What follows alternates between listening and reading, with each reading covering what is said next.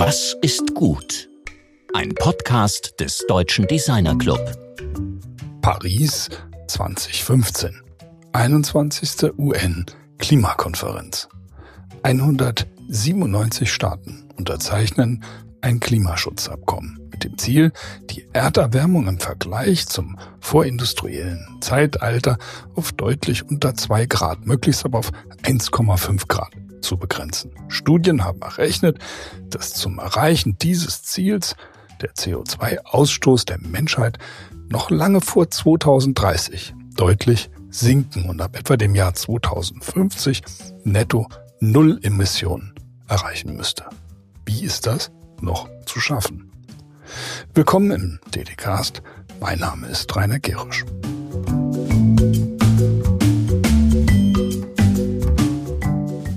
Letzte Woche sprachen wir mit dem Designer, Eventgestalter, Musikliebhaber und Unternehmer Stefan Weil. Sein Credo Create, Curate, Collaborate, das bedeutet ständig Neues entdecken, unterschiedlichste Disziplinen zusammenbringen, um daraus außergewöhnliche Lösungen entstehen zu lassen.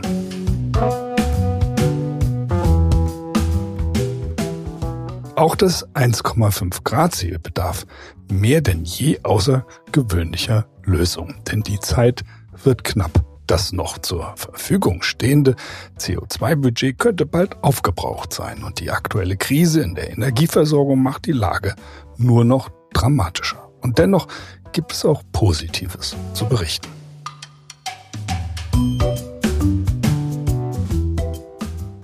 Psychologin und Wirtschaftswissenschaftlerin Hanna Hemke ist Gründerin und Chefin des Climate Tech Unternehmens Ride. Das Label Klimaneutralität, sagt sie, reicht heute bei weitem nicht mehr aus und wird oft missbraucht.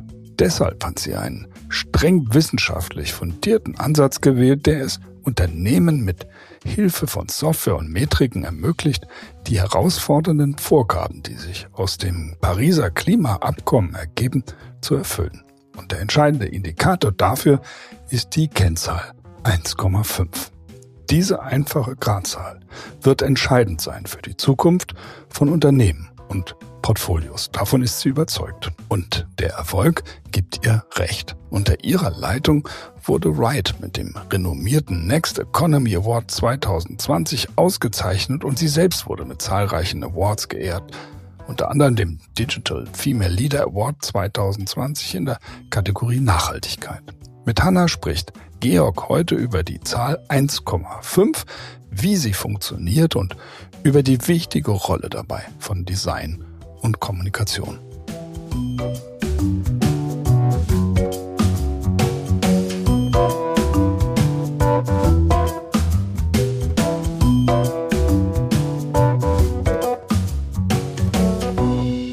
Heute sind wir hier im Studio, ähm, face to face, ganz toll, mit Hanna Helmke äh, zusammen sitzen am Tisch und haben ein riesig großes Thema auf dem Tisch. Natürlich einerseits, was sie so macht mit ihrer Firma und was wir so machen müssen mit unserem Verhalten. Also erstmal hallo, schön, dass du da bist. Hallo, ganz vielen Dank für die Einladung. Das ist eine große Ehre für mich, weil du bist ja mit Preisen überschüttet worden in letzter Zeit und so ein richtiger Promi geworden. Und jedes Mal, wenn man irgendwie in LinkedIn guckt oder in irgendeine Wirtschaftszeitung, kriegst du einen neuen Preis. Äh, von daher, es, es ist auch schön zu sehen, dass das eben so, ähm, so stark wahrgenommen wird. Aber du hast ja diesen ähm, dieses Thema der sozusagen der Medienprominenz im Verhältnis zu dem, was dann wirklich passiert, das kommt nachher nochmal in Fragen vor.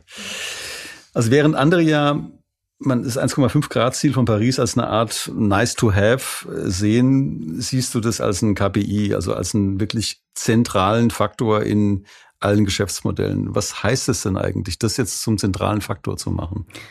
Das heißt erstmal anzuerkennen, dass wir dieses 1,5 Grad Ziel wirklich erreichen müssen als globale Gemeinschaft. Äh, weil wenn wir es nicht erreichen, dann wird die Lebensqualität ähm, noch drastischer reduziert werden. Wir erleben es jetzt im Sommer und wir haben jetzt eine Erderwärmung von 1,1 Grad, mal so, um das ins Verhältnis zu setzen. Und wenn wir über die 1,5 Grad Marke kommen, dann wird es wirklich, wirklich unangenehm. Und äh, das anzuerkennen, ähm, auch die klimawissenschaftlichen Grundlagen davon anzuerkennen und die Wirtschaft zu nutzen, um dieses Ziel auch wirklich zu erreichen in der globalen Gemeinschaft, das würde es für mich bedeuten, dass man es als Leistungskennzahl äh, integriert. Wenn man jetzt aber Shareholder-basierte Unternehmen anguckt, die haben ja geradezu eine Verpflichtung, möglichst äh, profitorientiert zu arbeiten und äh, könnte ja dieses 1,5 Grad Ziel, könnte dem ja widersprechen. Wie gehst du damit um? Also für mich bringt das die Frage auf den Punkt, wer möchte denn in der Zukunft noch für ein 3-Grad-Unternehmen arbeiten? So, ich glaube, man fühlt dann, wie viel Relevanz darin ist, äh, das eigene Unternehmen auszurichten auf das 1,5 Grad Ziel. Und selbstverständlich ist das eine unternehmerische, riesengroße Herausforderung. Deswegen sprechen wir auch von einer Transition. Es geht nicht darum, von heute auf morgen 1,5 Grad konform zu werden, sondern sich zu überlegen, wie entwickelt man das Geschäftsmodell, sodass man eben auch in einer 1,5 Grad Welt ähm, erfolgreich ist. Und das ist auch nur im Sinne der Shareholder eigentlich. Du hast ja dann viele verschiedene Gesprächspartner auf Unternehmensseite. Also einmal ein CEO logischerweise, CFO, du hast eben aber auch Bereichsleiter Leitungen gegebenenfalls die Einfluss nehmen können. Und das ganze System ist momentan ja eben völlig anders gepolt, als wie du dir das vorstellst. Wo setzt du denn da an? Also mit wem redest du? Wir reden tatsächlich mit den unterschiedlichsten Personen und eines haben die alle gemeinsam. Die wollen, also die wollen zur, zum Erreichen des 1,5 Grad Ziels beitragen. Die identifizieren sich damit, die sehen das als eine sinnvolle Aufgabe und gerade sind sinnvolle, sinnvolle Aufgabe, Aufgaben auch so ein bisschen Mangelware. Äh, also hier Stichwort Great Resignation und so, was durch Corona nochmal deutlich wurde.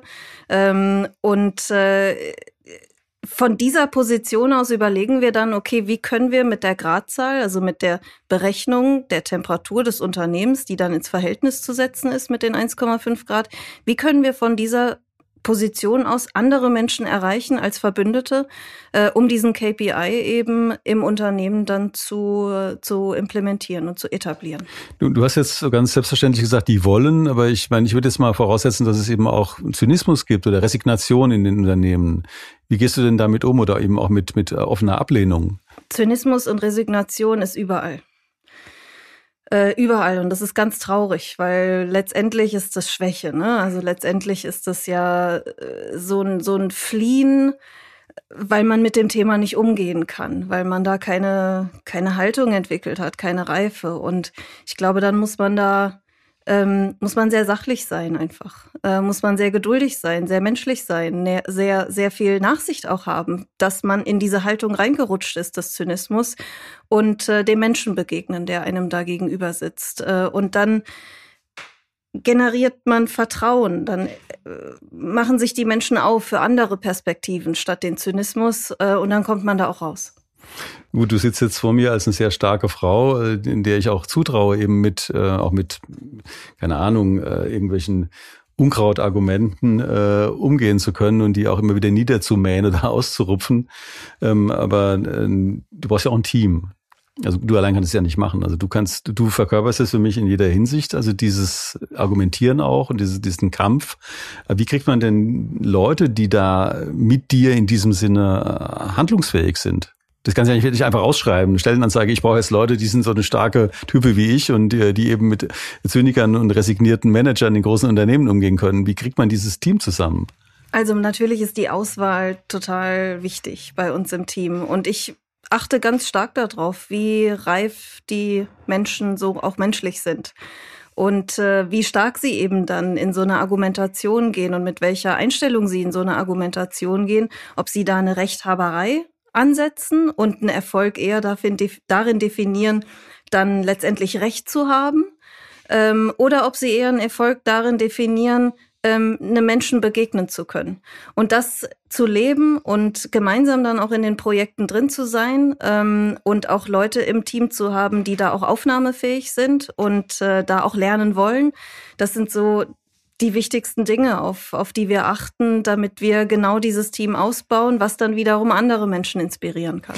Wenn wir jetzt das Modell mal angucken, du hast ja ein Modell, äh, mit dem sich die Klimawirkung eines Unternehmens ähm, berechnen lässt oder eine Immobilie oder eines wie auch immer gearteten Finanzportfolios. Und was mich besonders fasziniert, ist eben diese unglaubliche Simplizität dieses Ergebnisses, nämlich eine hoffentlich sehr kleine einstellige Zahl mit einer Nachkommastelle.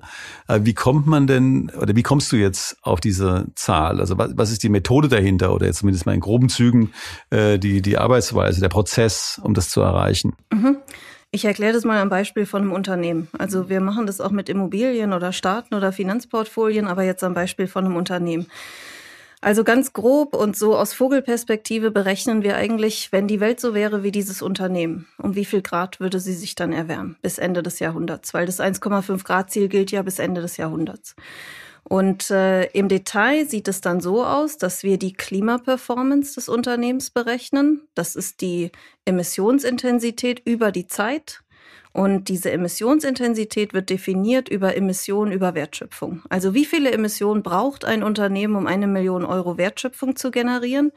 Und äh, daraus ergibt sich die Klimaperformance und dann berechnen wir, wenn die Welt dieselbe Klimaperformance hätte wie dieses Unternehmen, wie viele Emissionen würden entstehen und äh, diese absolute Menge an Emissionen geben wir dann in ein Klimamodell ein. Und dieses Klimamodell sagt uns dann eben, äh, mit welchem Level an Erderwärmung wir rechnen müssten, wenn alle so wären wie dieses Unternehmen. Wie berechnest du denn zum Beispiel die, äh, diesen Emissionswert einer, einer Werbeagentur? Wie, wie berechnet man sowas? Dafür gibt es Gott sei Dank einen Standard. also sonst hätten wir ja die Vergleichbarkeit nicht äh, und dann wäre das alles nicht so, so mächtig. Also da gibt es das sogenannte Greenhouse Gas Protokoll und dieser Standard, der definiert genau, wie man die Emissionen auch einer Werbeagentur berechnen muss. Äh, da gibt es dann Kategorien von Emissionen und dann gibt es Emissionsfaktoren, mit denen man bestimmte Aktivitäten umrechnet in Emissionen. Also da ist man ähm, Gott sei Dank schon sehr weit, so dass man auch von einer Werbeagentur verstehen könnte, wie viel Grad konform sind die eigentlich. Das habe ich mal versucht, so ein bisschen in, auf so eine Mikroebene zu gehen eines einzelnen Unternehmens, wenn man jetzt mal größere zusammenhängende Systeme betrachtet. Die Chemieindustrie, das Land Bayern. Äh, könnt ihr darüber Aussagen machen? Ja, das, das geht. Also die Chemieindustrie hat ja auch äh, einen Emissionsausstoß und sie hat eine Wertschöpfung. Und deswegen können wir auch für die Chemieindustrie äh, eine, eine Sektortemperatur zum Beispiel berechnen oder auch das Land Bayern. Also äh, äh, da arbeitet man dann über ähm, Pro-Kopf-Emissionen, ähm, also nicht mehr über die Wertschöpfung, sondern über Emissionen pro Kopf. Äh, und auch da kann man sagen, wenn die Welt so viele Emissionen pro Kopf bräuchte wie das Land Bayern, um wie viel Grad würde sich die Erde dann erwärmen? Das ist das Schöne an dieser Methodik, äh, dass man eigentlich für alles eine, eine Anwendungsmöglichkeit findet und methodisch aber klar und sauber bleibt. Hm. Das erinnert mich an die Schönheit der, der natürlichen Formen von Karl Blossfeld, also diesem Fotografen, der sich eben mit den Naturformen und Pflanzenformen beschäftigt hat, auch mit dem Fibonacci-Zahlensystem, dass nämlich immer die einfachsten Lösungen auch die schönsten sind.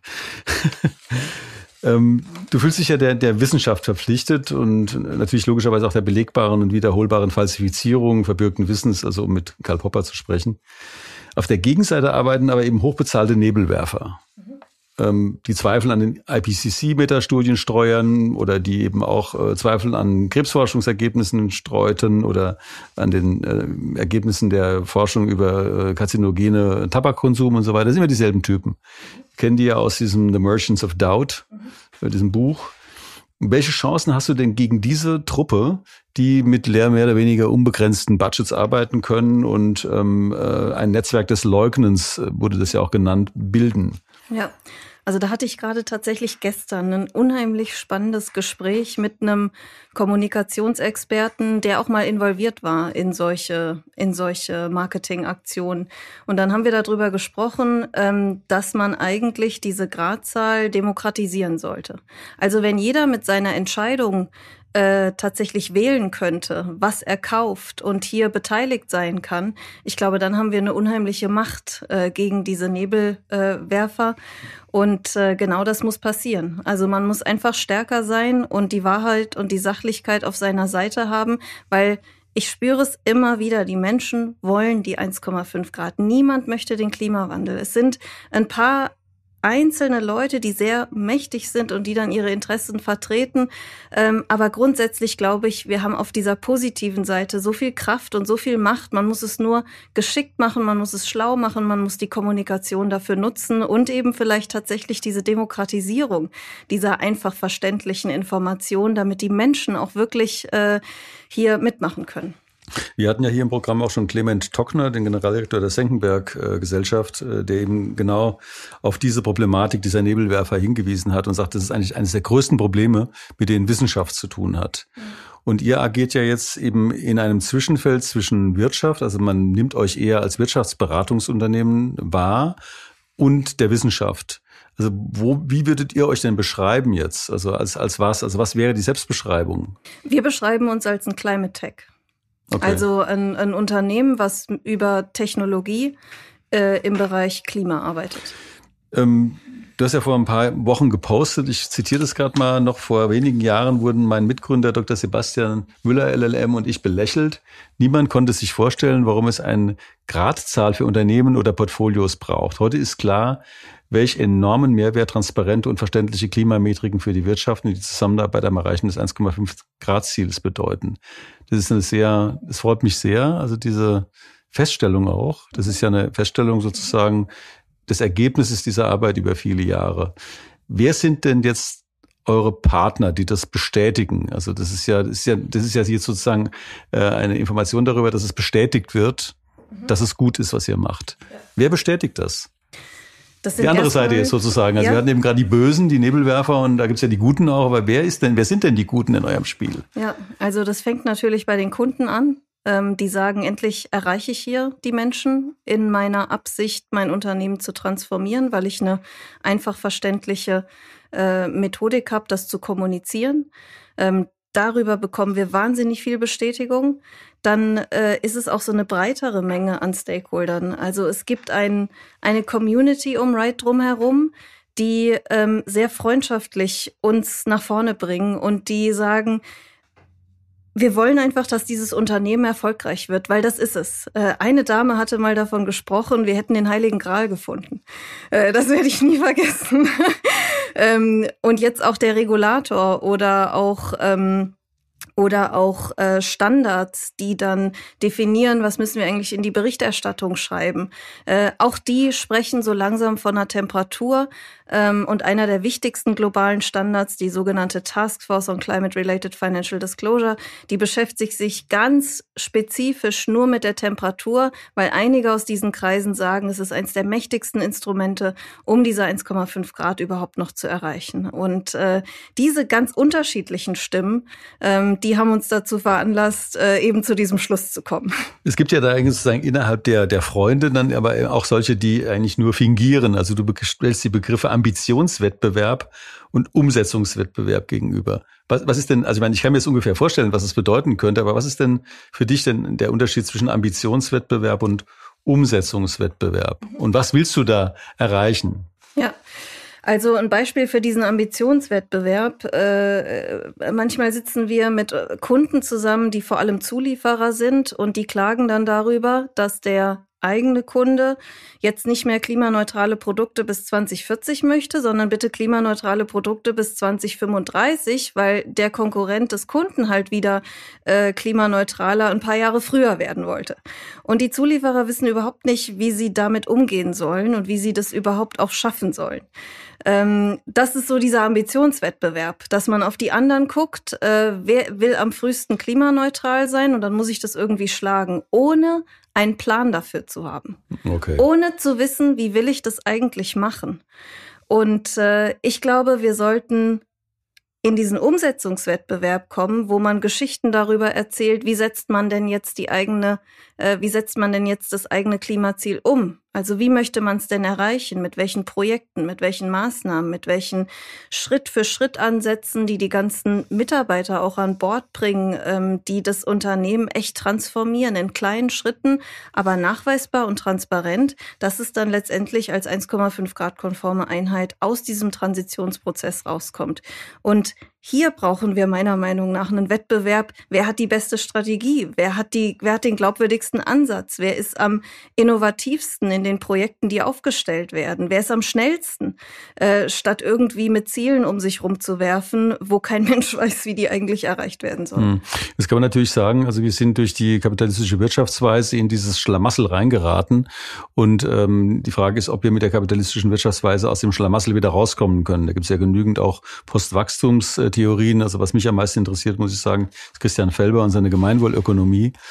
Ähm, deshalb ist die Frage, also welche Ökonomie brauchen wir in deinen Augen, um aus dieser verheerenden Klimafalle rauszukommen? Oder brauchen wir keine andere Ökonomie? Also ich kann diese Frage äh, als Nicht-Ökonom eigentlich kaum beantworten, aber es gibt so eine Grundlage, die, egal in welche Richtung man hier geht, glaube ich, ein Fundament sein sollte. Äh, und das ist die Entkopplung von Emissionen und Wertschöpfung. Also wir müssen es schaffen, dass die, dass die Wirtschaft gesund bleibt, in welcher Form auch immer. Ähm, dabei aber nur so viele Emissionen ausstößt, wie das klimawissenschaftlich definierte 1,5 Grad Budget erlaubt.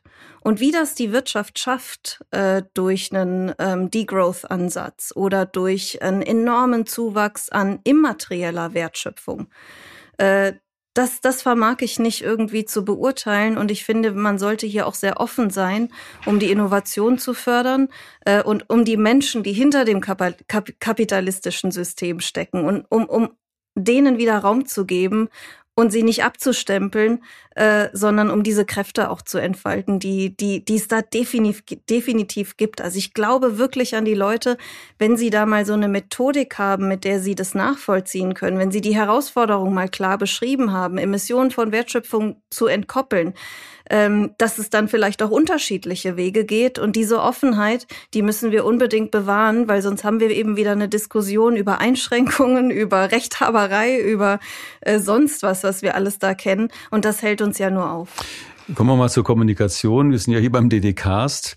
Äh, natürlich auch zum Thema Gestaltung und Inszenierung von nachhaltiger Kommunikation. Das ist ein Thema, das eine große Rolle spielt. Und ähm, du hast ja ein, ich würde mal sagen, filmreifes Image aufgebaut, also für dich als Person, als Sprecherin dieser Sache, äh, um dem Thema mehr Wirkung zu geben. Und äh, hast du das von Anfang an als Strategie angelegt oder ist dir das eher im Lauf dieser, äh, dieser Arbeit zugefallen? Das war überhaupt keine Strategie. Also ähm, und das ist einfach dann eine Notwendigkeit geworden im, im Laufe dieser Arbeit. Das ist dann zugefallen. Also die Notwendigkeit ist zugefallen. Das ist natürlich alles viel trainiert. Also ich habe eine Kollegin, äh, das ist eine sehr erfahrene Kommunikationsexpertin, die trainiert es mit mir. Also die hat mich das auch ähm, gelehrt und da steckt viel Zeit drin, dass ich äh, ne, also dass ich versuche, gut zu kommunizieren und rüberzubringen, was wir eigentlich tun, um auch Verbündete zu gewinnen. Ähm, ich glaube, der Kern ist einfach die Entschlossenheit, die Überzeugung, ähm, das Verständnis auch der ganzen Situation ähm, womit das überhaupt möglich wird. Und dann ist es ein Potenzial, was man halt nutzen muss, hm. meiner mhm. Meinung nach, ähm, um das Thema auf die Straße zu bekommen. Hm. Es hat auf jeden Fall einen sehr großen Nutzen, dann ein Gesicht für dieses Thema zu haben. Also das Gesicht bist du eben geworden. Und wir haben mit Michael Volkmar in, in dem DDKs mit Dieter Brell jeweils auch über die Frage gesprochen, wie man attraktive Zukunftsbilder für eine nachhaltige Zukunft schaffen kann. Also da haben wir das Stichwort Visualisierung und Design für Nachhaltigkeit. Ist das auch ein Thema für euch? Also wie ihr das positive Bild visualisiert? Das ist ein Riesenthema. Das ist der Kern von allem. Also Menschen akzeptieren ja ein Problem erst, äh, wenn sie die Lösung vor sich haben. Das heißt, unsere Aufgabe ist es, eine Perspektive zu geben. Und äh, diese Perspektive hat ähm, unheimlich viel mit Visualisierung, Design, Kommunikation zu tun. Ähm, und deswegen setzen wir da auch zunehmend einen Schwerpunkt drauf. Also wir haben selber Designer im Team ähm, und äh, deren Fortschritt in der Gestaltung unserer Produkte und äh, der Fortschritt der Organisation in der Integration von denen in die Entwicklung der Produkte ist sowas von merkbar, auch auf Kundenseite, wo man plötzlich merkt, äh, was wir für einen Fortschritt im Erreichen unserer Ziele machen, nämlich die Leute auf diesen 1,5 Grad Pfad zu bringen und ihnen diese Perspektive aufzumachen. Also ich habe äh, da größte Hochachtung vor, was in dem Bereich Design und Kommunikation und Visualisierung alles geleistet werden kann. Und wir haben erst einen Bruchteil davon, äh, äh, oder wir haben erst einen Bruchteil des Potenzials davon realisiert. Und äh, ich glaube, es ist genau das, was in den letzten 30 Jahren gefehlt hat. Ähm, die Kommunikation war völlig jenseits von dem, wie der Mensch Informationen aufnimmt und verarbeitet. Die war total elitär, völlig abstrakt, überhaupt nicht für den Mann auf der Straße. Und dann wundert man sich, dass diese Ziele nicht erreicht werden. Und ähm, deswegen bin ich davon ein absoluter Verfechter, Design, Visualisierung, Kommunikation in diese Projekte mit reinzunehmen äh, und versucht da auch bei uns alles, äh, um das nach vorne zu treiben. Wenn man sich jetzt anschaut, also wer sich auf den Weg in eine klimaneutralere Zukunft begibt, ist auffällig, dass die Industrie sich wirklich anstrengt. Also wir haben viele Industriepartner jetzt auch in Gesprächen gehabt. Wir hatten kürzlich auch die äh, Tayo Oshobu, die eben Interior Designerin bei Hyundai war, ist jetzt bei Lucid äh, nach, nach in die USA gewechselt. Und ähm, das geht zwar langsam, aber da bewegt sich was. Ähm, in der Finanzindustrie sieht es eher düster aus oder ähm, ist es zumindest mein Eindruck. Ich weiß nicht, was du jetzt aus der Finanzindustrie, aus dem Innern dieser Industrie berichtest. Wir sehen ja dort durchaus Greenwashing-Themen, also DWS, Deutsche Bank, Goldman Sachs. Was passiert da oder wie interagiert ihr mit diesen Unternehmen, die auch gar nicht so greifbar sind wie jetzt ein Industrieunternehmen mit seinen Ressourcen und seinen Supply Chains? Die sind schon relativ greifbar, weil man ja die Portfolien von denen sich anschauen kann. Also in was investieren die eigentlich? Und dann berechnet man wieder die Temperatur von den Unternehmen, in die, invest in die die investieren oder die Staatsanleihen oder die Gebäude. Ähm, und da passiert schon auch eine Menge. Also das muss man schon sagen. Ich meine, wir haben hier ein Riesenspektrum. Wir haben eine unglaubliche Arroganz in dieser Industrie. Ähm, das geht dann eher so in Richtung Deutsche Bank und DWS, die das Thema, glaube ich, ähm, stark unterschätzen, weil sie sich selber irgendwie auch abgekoppelt haben, teilweise von der Realität. Also äh, durch diese, ja, durch dieser riesen Fokus auf Erfolg und Geld in dieser Industrie äh, fühlt man sich, glaube ich, auch schnell mal als Übermensch. Ja. ähm, ja, ist halt einfach so, dass das dann passiert. Also, ja. ähm, aber es gibt auch andere Akteure. Also wir arbeiten eng mit einer GLS-Bank zum Beispiel zusammen seit ganz langer Zeit, wo man wirklich versucht, das Finanzsystem als Hebel anzusetzen für die Transformation der Industrie auch wiederum, weil die brauchen ja auch Kapital, um diese Transition zu finanzieren.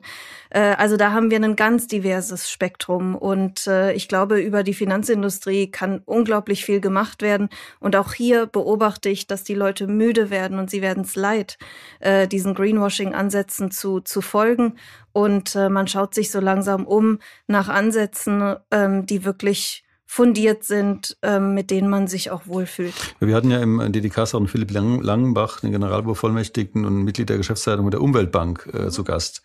Wie würdet ihr denn so ein Institut wie die, wie die Umweltbank äh, jetzt eben auch bewerten, also die ja selbst sehr stark in nachhaltigen Investitionen drin sind? Also das mal jetzt ist ja ein gar nicht so, ähm, ich meine, das wäre auch in der Finanzinstitut, aber wie würde man da konkret vorgehen? Oder habt ihr da auch Kontakt? Weiß ich jetzt nicht. Ja, ja, die Umweltbank gehört auch zu unseren Kunden. Ach so, ja, okay, genau. gut. genau, okay, also auch, Haben wir auch wieder eine Verbindung der, beim ja, auch eine der, auch eine der Banken, die wirklich mit einem guten Beispiel vorangehen. Okay. okay. Äh, und was man da macht, ähm, ist, dass man dann wieder nach diesem Standard, wie man Emissionsdaten eben für ein Wirtschaftsunternehmen ähm, erhebt, schaut man sich die Umweltbank jetzt in dem Beispiel selber als Organisation an. Also man guckt sich an, wie viel gradkonform sind die denn im eigenen Betrieb. Und dann schaut man sich die Kredit- und Anlageportfolien an. Äh, wie viel gradkonform sind die?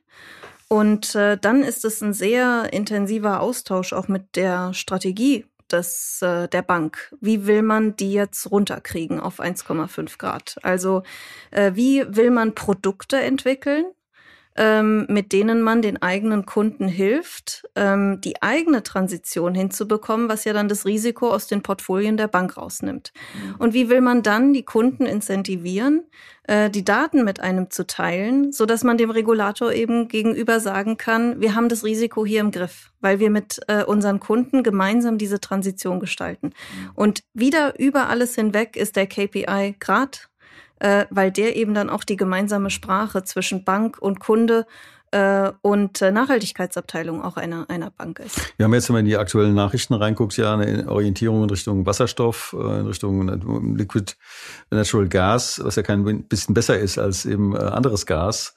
Ähm, und aber eben auch in Richtung wirklich nachhaltiger Energien. Also momentan passiert wirklich viel. Also unter dem Eindruck des russischen Angriffskriegs auf die Ukraine wird langsam klar, dass man weder von einem Land abhängig sein darf, noch überhaupt irgendwie von Gas abhängig sein sollte.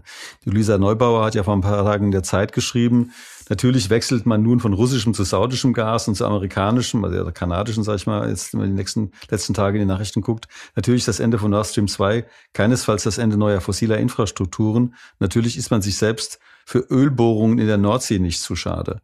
Das sind ja eigentlich negative äh, Meldungen. Ähm, wie gehst du denn damit um, wenn dir so ein Argument jetzt, ähm, das ist ja von ihr natürlich so gemeint, dass sie damit Leute aufrütteln will, weil sie ist keineswegs Zynikerin oder keineswegs resigniert, aber es ist schon irgendwie eine, äh, sie empfindet es als Rückschlag sozusagen, was da gerade passiert. Mhm. wie, wie antwortest du auf so ein Argument, wenn es dir begegnet? Also was, du hast vorhin schon ein paar Antworten genannt, mhm. die auch total einleuchtend sind, aber wenn du konkret mit diesem Zitat äh, konfrontiert wirst, von einer sehr wichtigen Klimaaktivistin. Ich glaube, ich würde von meinen Erfahrungen berichten, dass ich mit vielen Unternehmen zusammenarbeite, äh, inklusive große Technologiekonzerne, die an den Technologien arbeiten, die die Transition bestimmen. Und dass es überhaupt nicht darum geht, von heute auf morgen Dinge abzuschalten, sondern dass wir einen Übergang brauchen und dass äh, die Unternehmen daran wirklich arbeiten. Ähm, und ich erlebe das und äh, da glaube ich dran. Das halte ich da dagegen. Ich, ich finde es zynisch. Also äh, ja, ich, ich finde solche Aussagen zynisch und ich finde, sie werden den Menschen nicht gerecht, äh, die zum Beispiel zu uns kommen und sagen, mein Technologiekonzern steht auf der 1,5 Grad Seite der Zukunft. Helfen Sie uns, das zu gestalten bei uns. Und wenn du jetzt äh, guckst, also welche von den Kunden denen du begegnest oder welchen von den Unternehmen, die du interessant findest, sind denn jetzt auf der 1,5 Grad Seite unterwegs? Oder ich meine, du brauchst jetzt keine einzelnen Namen zu nennen, aber es gibt ja auch sicher welche, die wirklich positiv sind. Also du sagst also, die unterhalb von einem Grad liegen oder noch besser. Also was, da begegnet euch doch sicher auch der ein oder andere Fall, über den ihr euch im positiven Sinne wundert, oder? Äh, nein, das ist uns noch nicht begegnet. Okay. Also das bräuchte schon, also dafür müsste man Wertschöpfung damit betreiben, Emissionen aus der Atmosphäre zu ziehen. Und da ist im Moment noch kein Unternehmen. Also wir haben mit ein paar Unternehmen zu tun gehabt, die so Carbon Capture and Storage machen mhm. und so, aber die sind halt alle noch nicht profitabel. Mhm. Sprich, die generieren noch keine Wertschöpfung äh, mit diesen Technologien und äh, deswegen äh, sind sie auch noch nicht äh, unter den aktuellen 1,1 Grad, die wir eben schon haben. Äh, deswegen ist uns sowas noch nicht ähm, begegnet. Und wenn die jetzt äh, die, was mal, die positive Dynamik von Unternehmen, mit denen ihr zusammenarbeitet, ähm, wo, wo gibt es denn da Fälle? Also wo Unternehmen sozusagen sich auf den Weg begeben und äh, wo relativ schnell sichtbar wird jetzt, also dass die das sehr ernst meinen und auch gewisse Wirkungen schon erzielen. Ähm also es ist eine sehr, sehr schwierige Aufgabe äh, erstmal. Deswegen, ich habe gerade überlegt, wo ist das schon nach außen sichtbar? Das, was ich in, inner, innerhalb des Unternehmens erlebe.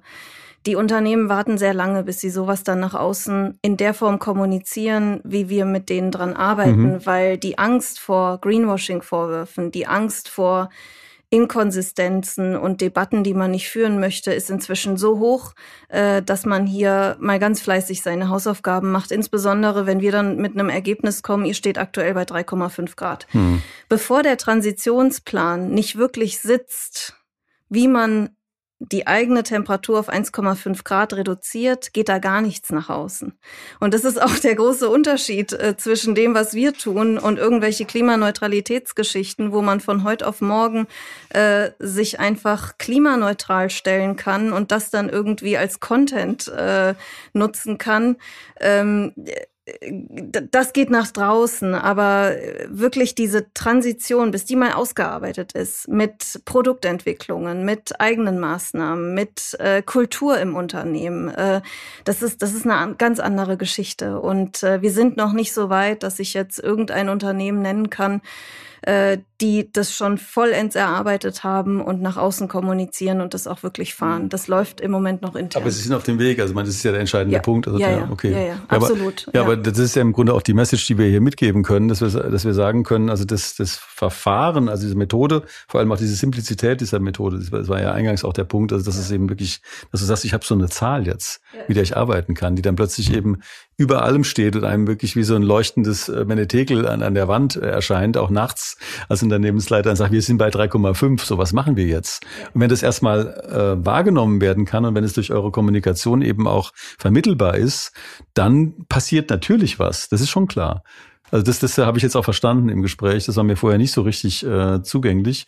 Und ich muss auch sagen, du hattest vorhin gesagt, ihr habt so eine wachsende Fangemeinde, zu der gehöre ich jetzt auch. Also, ja, das finde ich schon, äh, find ich schon Großartig. ziemlich. Und der Rainer, hier Tonregie, find, ja auch. Ne? Wir haben schon zwei neue Fans. Ne? Also von daher würde ich sagen, ich habe noch eine Abschlussfrage, nämlich unsere äh, ewige, immer gleiche Frage, nämlich was ist gut? Was ist gut?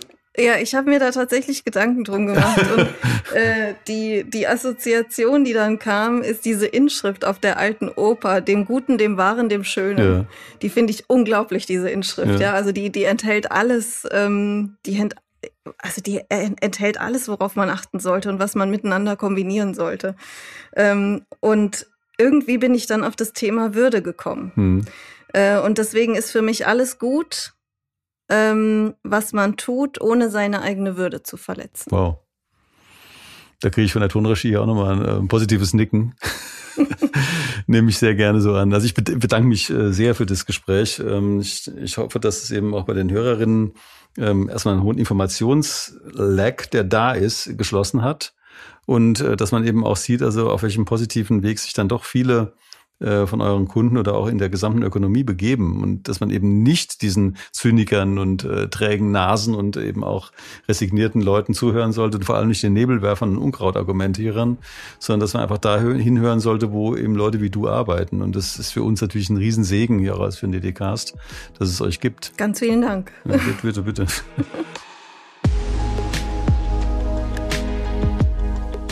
Das war Hanna Helmke im Gespräch mit meinem Kollegen Georg Christoph Bertsch.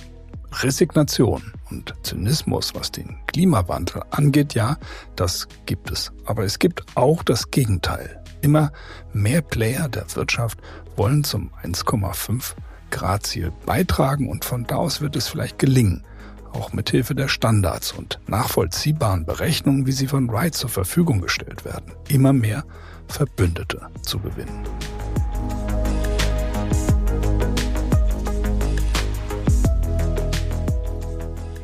In der nächsten Woche sprechen wir mit einer Legende aus der Werbewirtschaft. Michael Konrad war nicht nur lange sehr erfolgreicher Chief Creative Officer und President der weltweiten Werbeagentur Michael Konrad und Leo Burnett.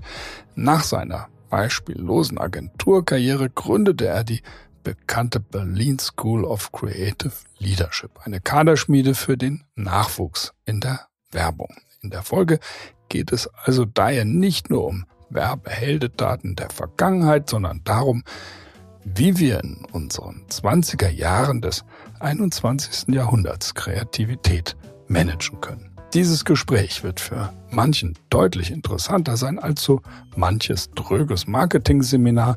Das kann ich euch heute schon versprechen. Bis dahin alles Gute. Wir freuen uns auf ein Wiederhören in der kommenden Woche.